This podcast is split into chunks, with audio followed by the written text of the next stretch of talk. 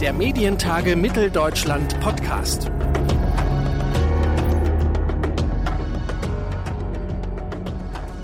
Herzlich willkommen zu einer neuen Ausgabe unseres Medientage Mitteldeutschland Podcasts. Meine Kollegin Chiara Battaglia aus dem Team der MDR-Volontäre hat mit der Journalistin Ferda Attermann über Diversität in der Medienbranche gesprochen. Seit kurzem ist Ferda Attermann mit ihrer neu gegründeten Beratungsagentur nämlich auch Diversity-Unternehmerin. An welchem Punkt stehen die Medien in Sachen Diversität? Wir finden's raus. Ich sage viel Spaß beim Hören. Viele Medienunternehmen wollen mehr Vielfalt in ihren eigenen Reihen und haben sich Diversität auf die Fahne geschrieben. Aber wie kann Diversität in Medienhäusern und Redaktionen tatsächlich gelingen? Darüber spreche ich heute mit Ferda Attermann. Sie ist Journalistin, Autorin und Vorsitzende der neuen deutschen MedienmacherInnen. 2022 hat sie das Diversity-Kartell gegründet. Die Beratungsagentur steht unter anderem Verlage und Redaktionen bei der Frage zur Seite, wie sie diverser werden können. Wir fragen das jetzt auch und damit herzlich willkommen, Ferda Attermann. Hallo. Danke für die Einladung. Mit den neuen deutschen MedienmacherInnen setzen Sie sich schon lange für mehr Menschen mit Migrationsgeschichte im Journalismus ein. Was hat sich in den letzten Jahren verändert? Ist die Medienlandschaft wirklich diverser geworden? Also sie ist definitiv diverser geworden. Ich bin selbst seit, hm, ich glaube, schon 20 Jahren irgendwie aktiv im Geschäft in Anführungsstrichen und alle, die länger dabei sind, werden sehen, es hat sich sehr viel verändert. Es sind neue Namen dabei, also Namen, die nicht alle typisch deutsch klingen. Das war früher super selten, die gab es auch, als ich noch jung war. Ich habe Arabella äh, in der Talkshow sozusagen gesehen, aber das war dann so die einzige. Und dann gab es bei jedem Sender vielleicht eine Person oder auch nicht. Und inzwischen sind es mehr geworden. Und trotzdem, wenn die Frage ist, wo stehen wir da, würde ich sagen, das ist immer noch alles so ganz am Anfang der Entwicklung. Mhm. Woran liegt das denn, dass ja quasi bei den Namen äh, gibt es jetzt vielleicht ein bisschen mehr Diversität, aber ist es vielleicht nur ein Bild, was nach außen vermittelt wird? Sind die Strukturen auch inklusiver geworden? Also es ist ja ein Podcast, deswegen sehen Sie mich jetzt, äh, also die Zuhörenden sehen mich nicht nicken, aber ich habe da jetzt gerade genickt, ja. Es ist oft so, dass gerade so in der ersten Reihe, sozusagen in der sichtbaren Reihe, werden gerne auch Menschen, wir kennen das aus den Nachrichten und den öffentlich-rechtlichen Sendern, da wurden jetzt wirklich häufiger Menschen mit Migrationsvordergrund, nenne ich das mal, eingestellt, die ähm, ja sichtbar eben die Diversität repräsentieren. Guckt man aber dann ein bisschen hinter die Kulissen, guckt, wer entscheidet da, wer schneidet, wer macht, wer steht hinter den Mikrofonen, wer steht hinter den oder sitzt hinter den Computern, die das dann alles bearbeiten dann wird das schon sehr dünn, was die Diversität angeht. Jetzt müssen wir vielleicht vorher nochmal besprechen, dass Diversität, wir sprechen jetzt gerade nur über die Fragen im Einwanderungsland Deutschland, aber Diversität geht ja sehr, sehr viel weiter. Dabei geht es auch um das Geschlecht. Und da denken die meisten dann nur an Frauen, aber es gibt auch sehr viel mehr Geschlechter. Dann gibt es ähm, sexuelle Identitäten, die sehr, sehr vielfältig sein können, die auch verschiedene Perspektiven mit reinbringen können in den Journalismus. Gibt es Menschen mit Behinderung oder man müsste sagen, es gibt kaum Menschen mit Behinderung im Journalismus, die ähm, reinkommen können und, und, und. Also Diversität ist sehr viel mehr. Und ja, es ist oft nur ganz vorne zu sehen. Und sobald man auch in die Zahlen reinguckt, sozusagen, wie viele sind es denn dann unterm Strich, abgesehen von denen, die einem so auffallen, wo man denkt, ach, es sind doch schon ganz viele, sind es eben nicht viele, wenn man es vergleicht mit den Anteilen in der Gesellschaft. Mhm. Da ist der Abstand riesig. Vor allem wahrscheinlich auch schwer zu erfassen und wahrscheinlich wird es noch schwerer, wenn sich diese Dimensionen, die Sie ja gerade genannt haben, dann eben auch ja überschneiden, was ja eben auch oft vorkommt.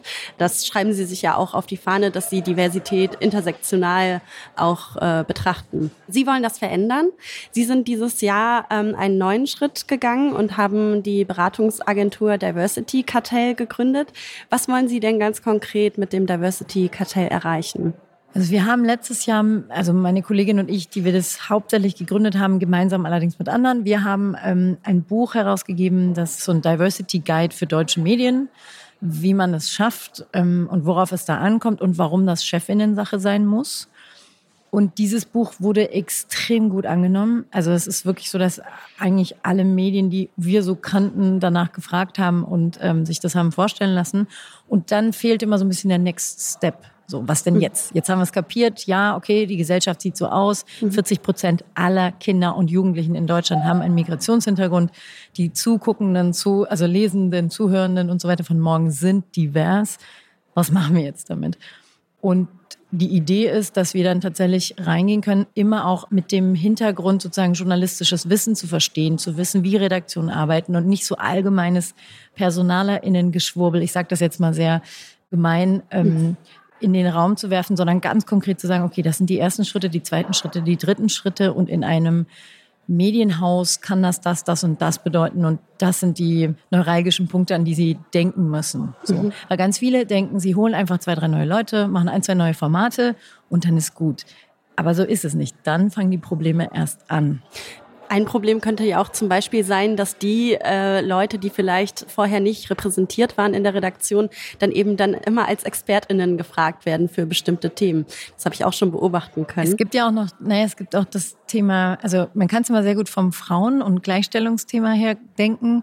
Ähm, viele, die denken, sie seien ja nicht sexistisch, aber es waren eben doch irgendwie so weiße Herren, ältere weiße Herren, sagt man jetzt immer, unter sich die merken ja erst, wie viel Sexismus im Raum herrscht, wenn eine Frau dazukommt. Weil dann plötzlich Dinge nicht mehr gesagt werden können, die bisher immer gesagt wurden. Mhm. Oder eben ähm, bestimmte Perspektiven neu eingebracht werden und weggewischt werden. So, ja, ja, aber das ist ja nicht so wichtig. Das beschäftigt ja unsere Zuhörenden nicht, unsere ZuschauerInnen nicht. Und genauso wie es beim Sexismus so ist, dass der erste sichtbar wird, wenn Frauen dazukommen, gilt es für alle anderen Themen auch. Also mhm. wie viel Behindertenfeindlichkeit in unserer Sprache steckt, merkt man erst, wenn jemand da ist, der oder die das anspricht, weil sie sich vielleicht persönlich davon betroffen fühlt. Oder eben Rassismus, ganz klassisch. Der fällt erst auf, wenn die Leute da sind. Die müssen aber kommen. Die Alternative kann nicht sein, dass man sagt, oh, dann lassen wir die draußen, dann haben wir keine Konflikte, weil Journalismus ist die Lebenswirklichkeit in Deutschland abzubilden und auch weltweit im besten Fall. Und das kann nicht funktionieren, wenn da eine bestimmte Gruppe nur ihren Blick auf die Dinge drauf macht. Dann sind die Produkte nicht so gut. Mhm. Das ist einseitig und langweilig und die Leute schalten ab.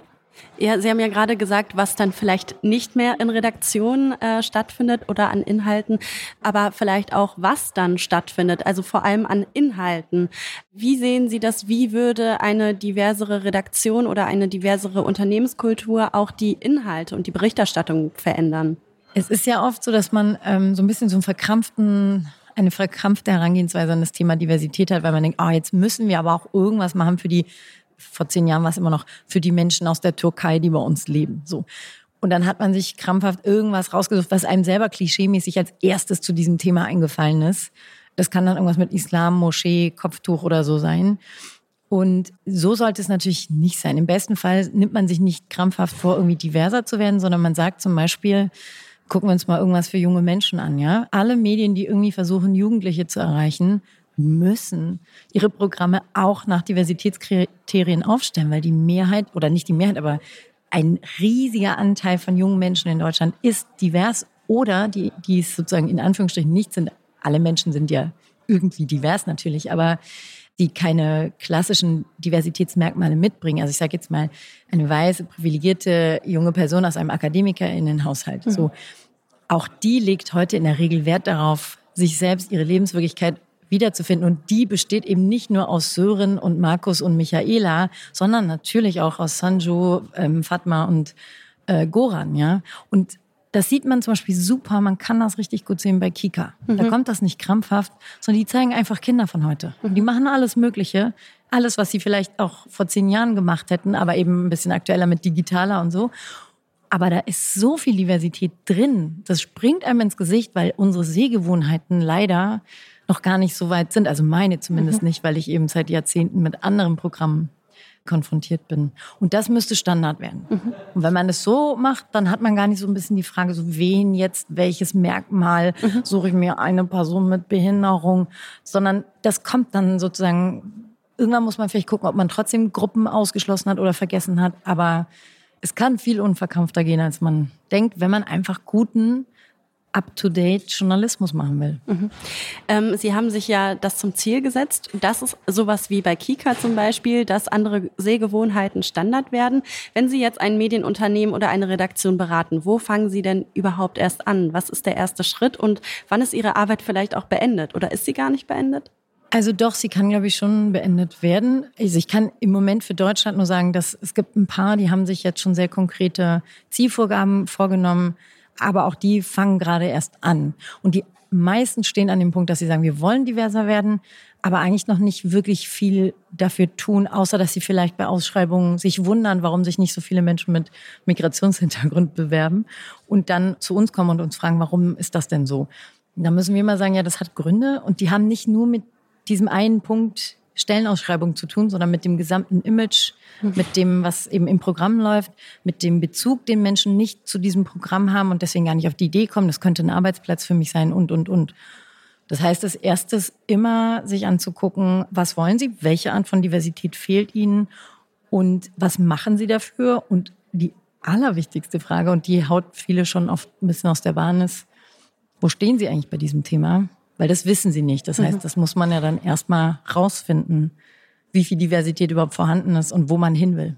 Ist das denn bequem, so einen Transformationsprozess zu durchlaufen? Sicherlich muss man ja dann im Programm auch Opfer bringen, um äh, neue Formate, neue Sehgewohnheiten zu schaffen. Also man bringt immer Opfer. Ich meine, ist, sonst würden wir heute noch die Programme der 50er Jahre gucken oder 60er. Teilweise habe ich manchmal das Gefühl, das ist so, das ist ein bisschen gemein, aber, aber natürlich entwickelt sich ja alles ständig weiter. Und so zu tun, als wäre es jetzt beim Thema Diversität, so als würde man da irgendwelchen Leuten was wegschneiden, was man eigentlich unbedingt noch 20, 30 Jahre behalten wollen müsste, ist, glaube ich, falsch von der Herangehensweise. Nichtsdestotrotz ja, es geht natürlich auch um Platz machen äh, Sendeplätze freiräumen, auch Stellen irgendwann, das ist keine Frage. Was heißt freiräumen? Eigentlich muss man einfach sagen, neu zu besetzen mit Leuten, die eben nicht alle so aussehen wie die, die schon die ganze Zeit da waren. Mhm. So.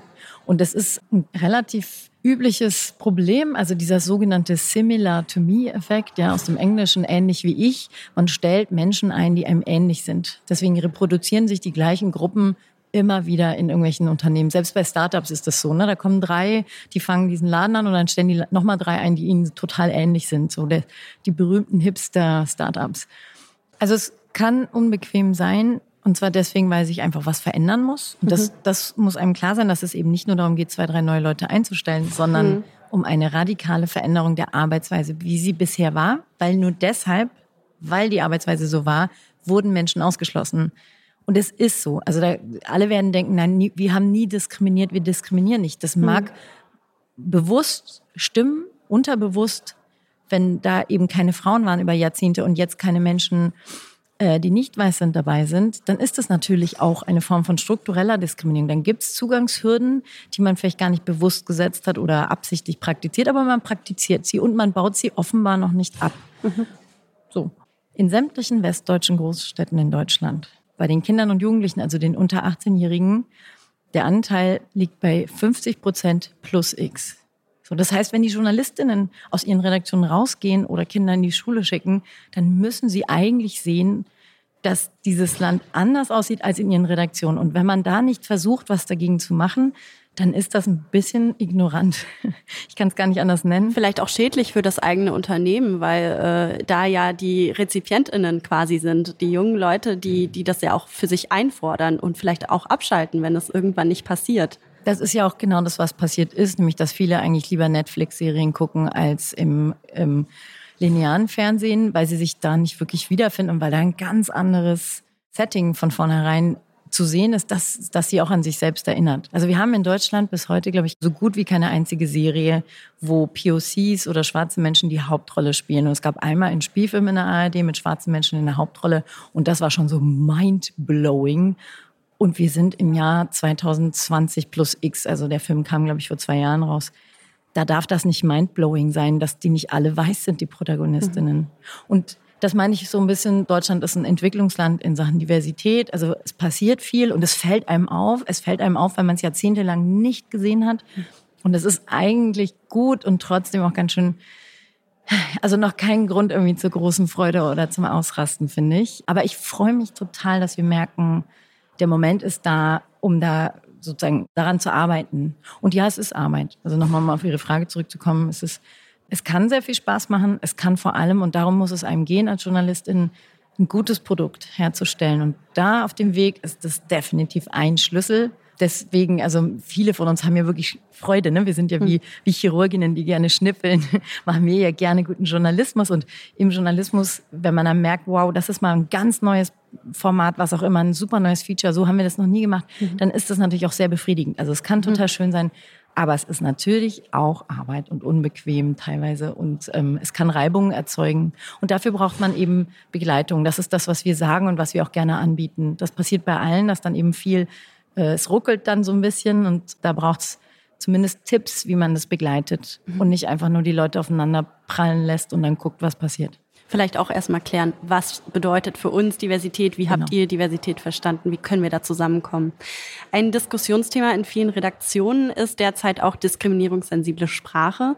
Würden Sie sagen, dass dieser Diskurs manchmal zu sehr im Fokus steht und von strukturellen Schieflagen ablenkt oder geht er vielleicht auch mit strukturellen Veränderungen einher und ist unabdingbar?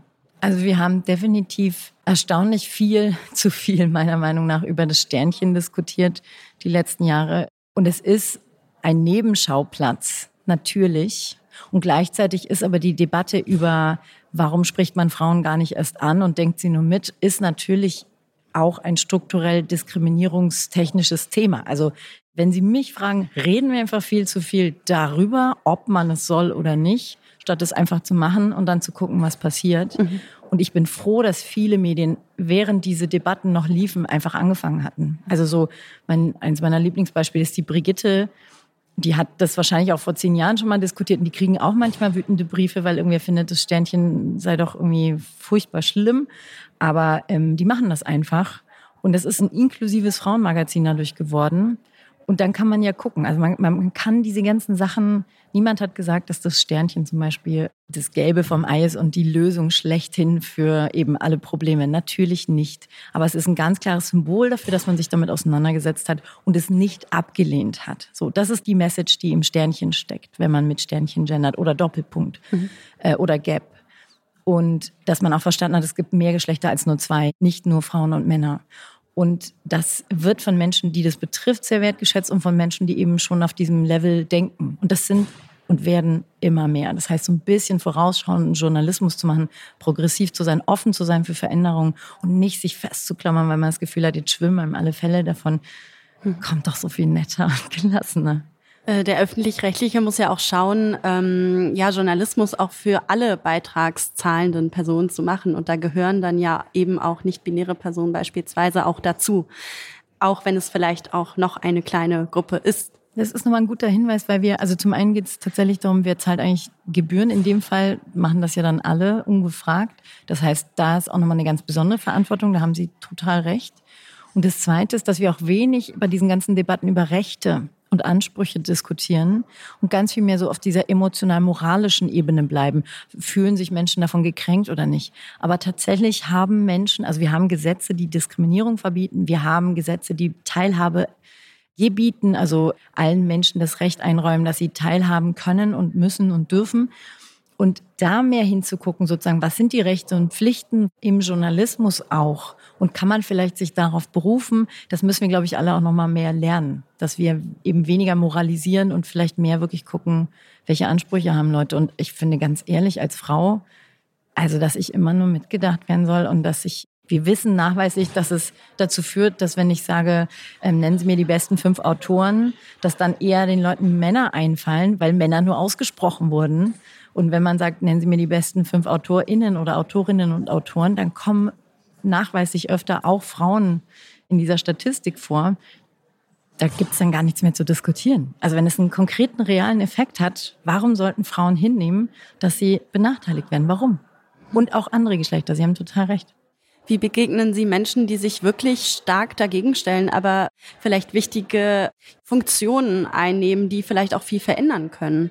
Also ehrlich gesagt, zwei Dinge. Das eine ist, man kann Menschen oft abholen über ihre eigenen Erfahrungen. Also zum Beispiel sind es Menschen, die schon ein paar Tage älter sind, dann werden die möglicherweise empfänglich sein für das Thema Altersdiskriminierung und könnten darüber vielleicht abgeholt werden. Aber ich muss zugeben, dass ich im Journalismus finde, so viel Zeit haben wir gar nicht irgendwie die Leute, die nicht mitmachen wollen, da mitzunehmen, sondern die werden halt sehen, dass ihre Medien früher oder später eingehen. Wir haben die demografische Entwicklung ist, wie sie ist, die gesellschaftliche Entwicklung ist, wie sie ist. Und wenn Leute da irgendwie finden, sie müssen noch Journalismus aus dem 20. Jahrhundert weiter betreiben, dann sollen sie das machen, aber dann werden sie eben erleben, dass, dass Menschen sich anderen Medien zuwenden. Das ist ja das Schöne im freien Markt. Also das mhm. ist ehrlich gesagt ein Stück weit auch ihr eigenes Problem. Mhm. Aber natürlich muss man trotzdem versuchen, Menschen mitzunehmen und abzuholen, wie das immer so schön heißt, auch im Journalismus. Aber ich würde mich da auch nicht zu sehr verkämpfen. Manche sind da auch wirklich einfach per se bockig, habe ich das Gefühl manchmal. Ja. Und dann ist das halt so, muss man auch annehmen, hinnehmen. Jetzt haben wir viel darüber gesprochen, was wo nicht passiert. Schauen wir doch noch mal auf ein Positivbeispiel. Sie haben ja auch schon Kika genannt. Wie sieht eine Redaktion aus, von der Sie sagen würden, ja, das ist ein gutes Beispiel für Diversität. Hier werden Lebensrealitäten und die Gesellschaft wiedergespiegelt.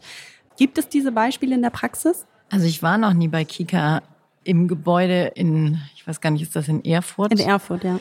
Deswegen kann ich das so nicht sagen. Ich weiß, dass ich bei Wise mal reingekommen bin. Das ist ein, äh, ja, eben dieses tatsächlich eher an jungen Menschen orientierte Lifestyle, aber auch politische Magazin. Und bei Weiß war das so, dass ich schon den Eindruck hatte, okay, das, das sieht jetzt mal anders aus. Nicht nur die Sessel sind irgendwie ein bisschen fancier, sondern auch die Redaktion. Wobei ich glaube, das hat sich auch wieder geändert. Also es ist auch nicht statisch. Ne? Man mhm. kann mal zwei, drei Jahre irgendwie super gut aufgestellt sein in Sachen Diversität und wir erleben ganz oft, dass die Leute dann auch wieder gehen, weil sie mh, mm, vor Ort das Gefühl haben, ihre Themen werden nicht wertgeschätzt oder ihre Diskriminierungserfahrungen werden weggewischt und damit wird nicht professionell umgegangen und, und, und. Es kann verschiedene Gründe haben.